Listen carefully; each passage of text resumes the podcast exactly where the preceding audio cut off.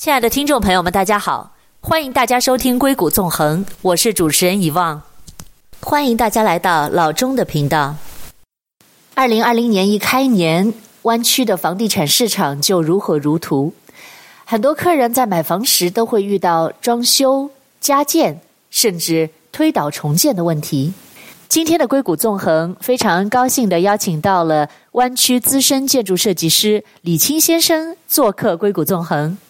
李青先生本科毕业于中国的中央美术学院建筑学院，研究生毕业于旧金山艺术大学建筑学院。他曾经在意大利留学，学习建筑设计。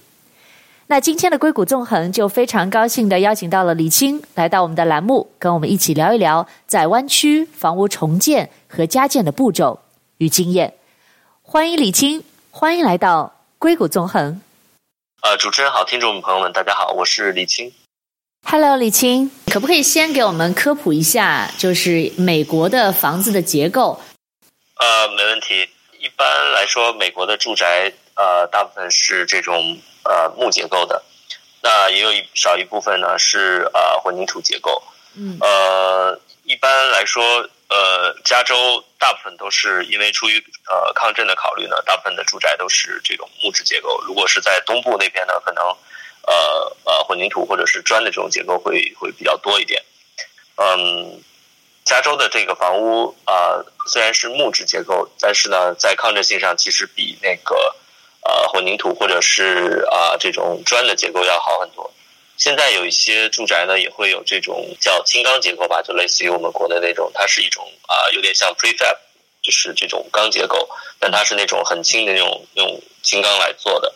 这个是整个的一个结构，大概是木质的。那可不可以跟我们像搭乐高一样的拆分一下？就是整个房子大概是分哪些部分组成？比如说我们知道有地基，对不对？嗯，对，呃，地基呢，一般也是分两种，就是就住宅来讲，呃，一种呢叫呃 crawl space，一种我们叫 concrete slab。那呃 crawl space 呢，就是呃下面呃基本上有十八寸，人可以爬下去。那他在做这种上下水或者是做通风管道的时候会比较方便一点，因为底下是空的，然后上面是一层地板。嗯，呃，还有一种地基呢，它是呃 concrete slab，就是它会。在呃原有的这种土地上，然后浇一层水泥，水泥里边有些时候会打一些钢筋，嗯，基本上呃就是平地上的房子都是这种。那还有一些呃呃房子，比如说建在坡地或者是这种山地上的，呃或者是土质不是很好，像啊 Foster City 呃那边很多都是有那个水泥桩呃打进去的。那呃 m o n t a n 有其实也有一部分房子也是有有水泥。水泥桩包括啊，Framewell 有一些山上的房子，那这种房子呢，就是因为它的呃呃，就是土地本身在，比如说在山坡地上，呃，为了让地基更稳固，所以需要打很深的这个水泥桩在呃呃岩石层上，这样它的房子才会比较稳。嗯，在地震的时候呢，房子不会容易呃滑坡或者倒掉。基本上房子的地基类型就分这么几种，嗯。再往上呢，墙壁部分大部分都是啊呃木结构，或者是呃、啊、这种呃轻钢结构，也有这种混凝土。刚才我已经有介绍。嗯。呃，屋顶呢，基本上有啊平屋顶或者是坡屋顶，就是简单来讲有这两种。平的屋顶呢，就是比较现代一点，呃，有点像那种 Eckler style 的那种 house，或者是这种啊一般的我们见到的这种带有斜坡的屋顶。呃，一般都是四比十二、五比十二，或者是六比十二的这种斜率。那呃，基本上这种就是有 attic space 的。那这种房子呢，就是保温和呃隔热的性能就呃会比这种平层的房子会好一点。像刚才您有提到，就是在墙壁的这个部分，在墙板里面，我们从外面看到它就是一个木头，但是墙板与墙板它当中是几层木头？是不是两层木头，然后当中再放一些隔热什么的材质？呃，对，大部分的呃这种住宅住宅的房子呢，呃都是这样，然后有一些呃商业的项目，呃他们的那个墙也是这样，基本上都是呃两层灰板，就外面一层，然后里面一层，中间是那个木头。一般会装那个保温棉或者是这种泡沫的这种保温层，呃，比较常见的就是装一些 insulation，就我们所说的这种保温层。然后外墙呢，一般会做，比如说像 stucco，或者是做那个呃 siding。stucco 呢，基本上就是这种有点就是发土黄色这种呃呃，就是水泥的这种外墙。嗯。另外一种呃是这种 siding 板，siding 板呢，它有有那种 vinyl，就是类似于这种塑料的这种，也有也有一些是那种真的那种木头木板。所所做的这种外墙，嗯，两种呃，在加州都比较常见。那呃，siding 呢，我个人觉得就是在维修起来可能会比较麻烦一点，因为比如说呃，是如果是 stucco 的话，比如说水泥你有一层坏掉了，那你只要修补这个坏掉的地方就可以。嗯。但是 stucco 就不可以，因为 stucco 它是一整片板呃装上去的，如果要修的话，那可能整个一面墙都要换掉。所以为什么？这个 construction 的时候，呃，就是有一些 siding 的这种房子，可能修起来会更贵一点。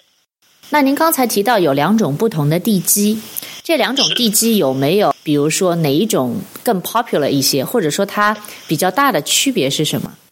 一般地基有呃 concrete 或者是 cross base，嗯，比较 popular 的可能都是呃呃有 cross base 的这种呃地基，嗯，因为它施工比较。呃，快，然后维修起来也比较方便，所以大部分的房子都是，呃，呃，cross base 的。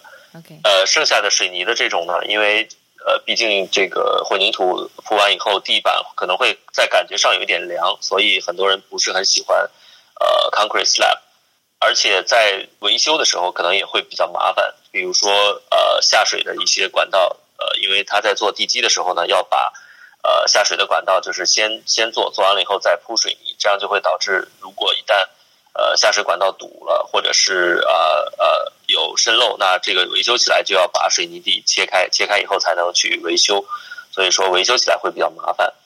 嗯，现在有一些做法，就是会在呃呃水泥的这种地板上呢装呃，就是我们有有点像国内那种地热系统。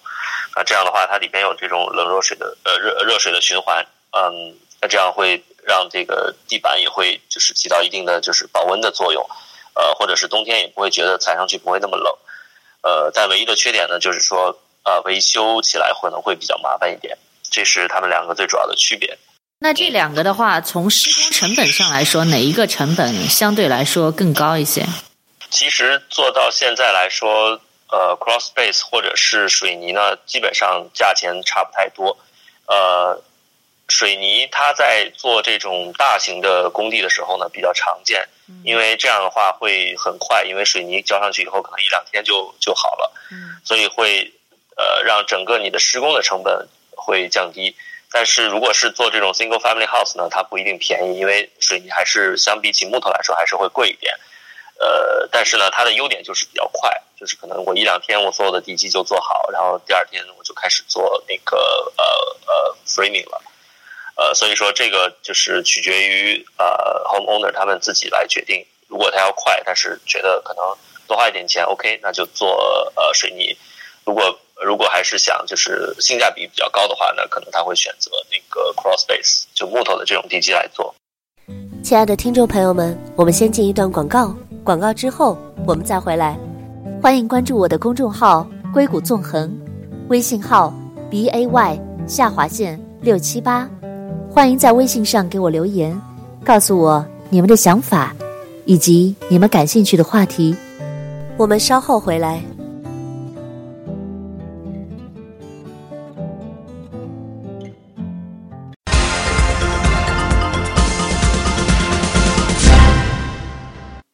回到硅谷纵横，我是主持人遗忘董。那今天的硅谷纵横呢，邀请到了湾区资深建筑设计师李青先生来到我们的节目，聊一聊华人同胞普遍关心的房子加建和重建的话题。那在刚才的节目里，李青简单为我们科普了加州房子的结构、不同类型的地基等。李青，刚才你讲到关于地基有两种做法，一种是水泥，一种是 crown space。那像 cross space 的话，它一般要花多长时间？因为像刚才您讲的水泥的话，可能一两天它干了以后就可以做上面的 framing。那 cross space 的话，大概一个 single family home 要花多长时间 cross space 取决于房子的大小，一般可能一千尺左右的房子，呃，做 cross space 大概也是需要嗯一周左右的时间，因为呃这个取决于呃各个 city 不同，然后它要约 inspection，但就做工来说，可能有大概三四天也可以做得完，这个取决于就是嗯各个 city 不同，长的可能呃时间要久一点，因为他要先挖好了以后铺了钢筋，然后才能去找呃 city 的 inspector 检查过了以后才能。灌水泥，然后才开始做地板，所以时间就会，比如说会拖到大概呃两周或者三周的样子。那像您刚才讲的这两者的不同，其实现在大部分的那种 townhouse 区新建的 townhouse，嗯，想象一下，是不是可能还是水泥的更多一些？呃，对，townhouse 很多都是做那种水泥的地基，这个呃跟他们就是呃呃施工的这个进度要求有关，比如说。像一些 KB Home 做的这种这种就是呃一大片，比如说几十个 unit 或者几百个 unit，嗯，那肯定是做水泥比较方便，因为它可能呃工人不需要那么多，然后一车水泥浇进来，可能两三天整个我地基全部做完，嗯，所以说呃在这种大型的项目上，很多的你见到都是水泥，呃有一些像是比如说超过六尺以上的房子，那第一层一定是做水泥，然后上面可能全部都是木结构。其实房子有各种各样的 style，您刚才讲到，比如说有 icla，对不对？然后呢，有现在比较流行一种比较现代式的那种很 modern 的那种，像外面都是木头的，但是它屋顶也是平顶的。那也有比较呃美国比较经典的那种 ranch。那么可不可以先来给我们科普一下，就是在加州的房屋大概有哪些种类，以及他们在呃视觉上以及实际使用上有哪些不同？呃，可以，没问题。其实。呃，一般来说，呃，现在的 style 呢，大部分可以分成两种，一种是呃 contemporary style，一种是这种 classic 或者是 traditional 的 style。就就像你刚才说的，不管是呃西班牙式还是法式还是什么地中海式，其实这些都都算作是 classic 的这种 style。再有一些 city，比如说像 Palo Alto 或者是 Cupertino，嗯、呃，或者是呃有一些比较传统的这些 city，他们还是喜欢。呃，为了呃整个我 neighborhood 的呃这个呃 style match，所以他还是希望你盖这种 traditional 这种 style。那有一些 city 呢，可能 planning department 没有要求那么严格，它允许你盖一些比较 contemporary style。那呃，其实 Eckler 的这种 style 有就是可以算作是呃呃就是这种比较 contemporary 一点，现代风一点。嗯。呃，很多那种现代风的房子呢，大部分都是会盖在。啊、呃，就是我们在这种大街上不会一眼看到的这种地方一般都是比如说周围的呃树比较比较比较多，或者是呃旁边的风景都会把它 block 起来。那可能很多很多时候你会有一些 contemporary style 的房子。嗯，呃，大部分的 city 呢，planning 在呃出 design guideline 的时候，会给 architect 或者是 designer 已经规划好了，就是说在。我们这个街区，我们希望的房子是什么样子？其实有已经有一个 design 的 guideline，这就是为什么你很难看到很多这种 contemporary style 的这种房子，因为不管是在审批上也好，包括 construction 的 cost 上也好，这些 contemporary style 的房子呢，呃，会比较贵，所以呃没有很多。但但如果是在呃旧金山呢，呃，他们的要求又不太一样，他们是要求整个我房子的外立面，就是即使你盖一个新房。基本上你的房子的外立面你可以呃就是完全不要动，但是你房子呃就是等于说后边你可以随便做，做的可能 modern 一点都都可以，这个是有点不太一样。那么您刚才也讲到这些不同的风格的房子，他们在呃比如说我们要新建一个房子的时候，一般我们是价格是按照每个 square feet 来算的，对不对？呃，您可不可以大概给我们 general 的一个范围？比如说我只要建这种的话，一般价钱是在多少？或者说在那种的话，大概它的 price range 是多少？然后这个 range 之内，嗯、呃，区别在哪里？其实，呃，我只能说以我自己的经验来讲了，因为不代表就是所有的 contractor 它可能都是这个价格。呃，以我的经验来讲，就是呃，现在 market 可能 control 在大概两百二十到两百五十一个 square feet，就你会经常听到有人这样讲。那这个价钱是怎么来的呢？它这个价钱其实是给 owner 用来做预算的，它只是说保证在这个价格范围内你一定可以做得出来。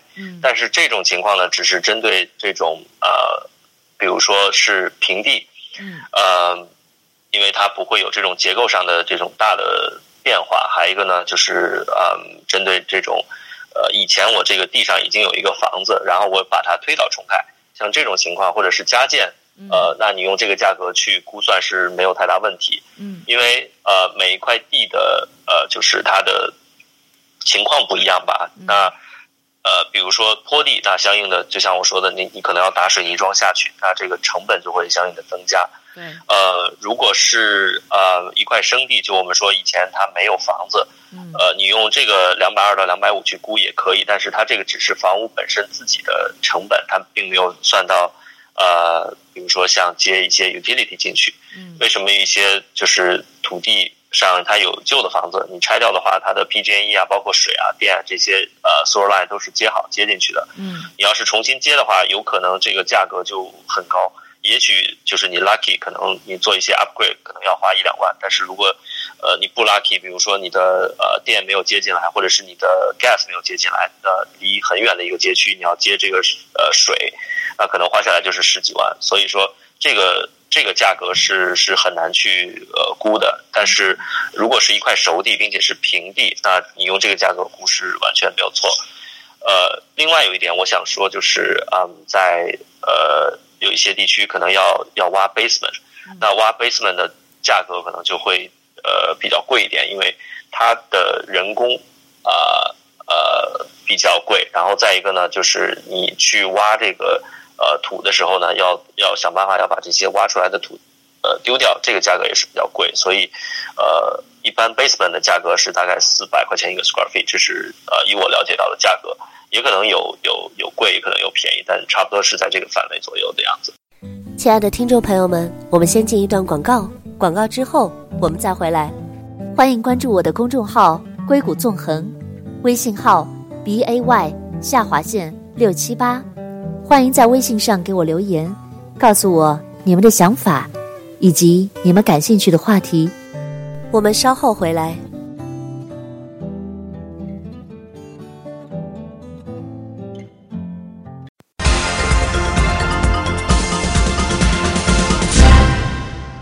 欢迎回到硅谷纵横，我是主持人遗忘董。今天的硅谷纵横邀请到了湾区资深建筑设计师。李青先生来到我们的节目，聊一聊华人同胞普遍关心的房子新建和加建的话题。那我们刚才听 Chin 讲了房子的 style，然后不同的地基以及这个房子的不同的组成。那么接下来我们就讲讲，假如说我们现在 everything's ready，我们有了一块，我们假设说这是一块熟地好了，对不对？我们好，我们要开始建一个房子了。那么接下去的呃 step by step 是怎么样的一个流程呢？首先，你可能要先找一个 architect，嗯，啊、呃，或者是找一个 designer 来帮你去申请啊、呃、这个施工的 permit。嗯，基本上有了 permit 以后呢，基本上就可以开工。那我一般是把整个 process 分成两个部分，一个部分是 design 阶段，一个部分是施工的阶段。嗯，呃，在 design 阶段呢，呃，这个 architect 可能需要跟别的 engineer 去 work，或者是他自己有这个 background，比如说。呃，他要了解呃一些呃结构上的东西，他要了解一些，比如说呃 civil engineer 的 work。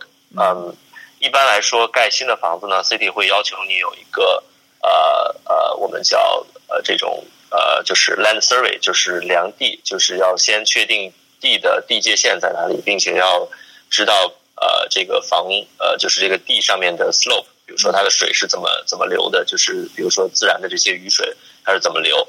那我们会有一个 land survey 量地的呃 engineer 呃参与，然后有了这个量地的信息以后，呃建筑师根据 city 的要求，比如说我要盖一层还是盖两层，盖多少面积，这个你要跟 architect 去沟通。嗯、architect 做完了以后呢，他会呃把图纸发给呃 structure engineer，就是结构工程师。嗯，那结构工程师呢就开始做呃结构计算。嗯。嗯，在这个中间呢，还有一个呃比较小的一个 engineer 可能会参与进来，那就是呃能源计算，比如说他要做呃，就是取决于你的窗户的大小去算这个呃房屋的这个保温层，还有就是说是不是符合所有的加州对呃绿色能源或者是节能的这些要求。嗯，呃，基本上是这三大个部分。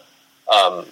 还有一个呃，你需要用到的这个呃 engineer 呢，可能是做 fire sprinkler，就是因为加州要求呃超过，就是这个 city 的呃 require 不一样，有一些 city 可能要求超过三千五百尺，有一些要求呃新房就需要做 fire sprinkler，就是消防喷头。嗯，那这个呃消防喷头呃 fire sprinkler 的这个 designer 呢，他跟 contractor 又有联系，因为不是一般的。呃，architect 或者是 engineer 可以做的，他一定要 C 十六 license，呃，special 的这种专业的人去去做计算和和施工。Okay. 那这个又 related 到呃 contractor。嗯。基本上在你拿到 permit 以后呢，呃，付完所有的钱，包括 school fee 呢，就可以开工了。开工的时候就是要找 contractor 去先报价。嗯。首先他要读图纸，然后你要 check 他的 license 啊、保险啊这些。嗯。呃，基本上后续的工作都是由 contractor 来完成。中间如果有一些设计或者是施工上的问题，呃，contractor 会跟 architect 或者是跟 engineer 再去沟通。整个一套流程走下来，呃，基本上呃，房子在呃，看你是取决于大概一层还是两层。就我们一般 in general 来讲，可能呃，一般的工期要呃，大概十二，可能是到十六个月，这个取决于你房子的大小。OK。所以这个当中，您刚您也有提到，我们是要申请 permit，对吧？对。这当中需要申请多少个 permit 呢？呃，其实是只有一个 permit 叫 building permit，但是呢，building permit 里面又包含了呃，比如说呃呃你的水，嗯，呃电，呃还有空调，还有绿色能源这些 permit。嗯，然后。有可能就是会遇到的，比如说，如果你要是改 driveway 呢，还会涉及到 public work 的一个呃 permit，那这个是属于比如说像 sidewalk 或者是 driveway 或者是 utility 都需要 go through 那个 public work。还有一个是 fire department，那它的 fire hydrant，也许也许你的消防栓要要呃做新的，或者是你要做新的呃消防喷头，也需要一个 fire department 的 permit。还有一个应该我刚才我没有讲到，就是有一个叫 landscape 的 permit。哦、oh,，landscape，OK，、呃、对，就是景观设计、需要有 permit 哦。Oh. 对，因为呃，它这个 permit 的作用呢，并不是说要看你种了什么样的树，种的有多好，嗯，多好看，它不是这种 design，它是 city 要知道你的呃土地，比如说你的呃透水区有多少，就是说可以水能自然渗下去，因为它不允许你呃，就比如说前院它的 cover 你不能超过百分之五十，就是加上你的 driveway。比如说，你不能把前院全部都铺满水泥，嗯、这个是不可以的。OK，对对。然后呢，呃，这个 landscape 呢，主要就是算这些透水率，再一个就是看你的植物有多多消耗多少水，呃，所以它会有一个 landscape 呃 landscape permit。这个听上去很有意思啊。好，那其实 architect 的工作是可以帮忙做这些 permit 的吗？对，没问题。其实 architect 呢，有点有点像这种啊、呃，全科医生，他要负责。呃，跟各部门的协调，然后他要了解这些呃别的 engineer 的，就是 design 的 concept，呃，然后还要负责跟跟市政府的这个审图的人去呃 back and forth 去去呃 go over project，所以说呃 architect 的角色呢是比较重要的，因为他就像是一个 leader 在这个整个 project 里，所以说选一个好的 architect 呢是在呃整个 project 里来说是呃。是一个好的开始。如果选到一个不是很好的这种 manager 或者是 architect 呢，呃，整个 project 做起来可能会就比较比较费心。然后，那我刚才讨论到的是盖一个全新的房子。那在湾区，你也知道有很多的朋友们，他们是考虑加建，对不对？扩建或者加建。那么，在扩建或者加建的这个过程当中啊，因为我刚才呃有一个非常基础的东西是地基，那扩建的部分肯定是要有新的地基，对不对？嗯，那没错。您在做扩建的时候，原来的地基是会继续保留吗？那这样子就是有朋友就会问说，哦，那我就变成一半的地基是新的，一半的地基是旧的，那是不是其实 tear down 会重新全部重做会更好呢？呃，这个不是这样的，因为。呃，旧的部分呢，City 是 by code 是可以保留的。嗯。呃，取决于你旧的地方做了哪些改动。其实 code 是规定，你只要动到的地方呢，你所有的地方要符合现在的 code。因为你在做 remodel 或者是加建的时候，有一些地方不一定是你会 touch 到。虽然你会比如说重新刷漆或者是重新做墙，但是它并没有要求你要把地基 update。只是新的地方呢，一定是要求根据现在，比如说抗震啊、节能啊。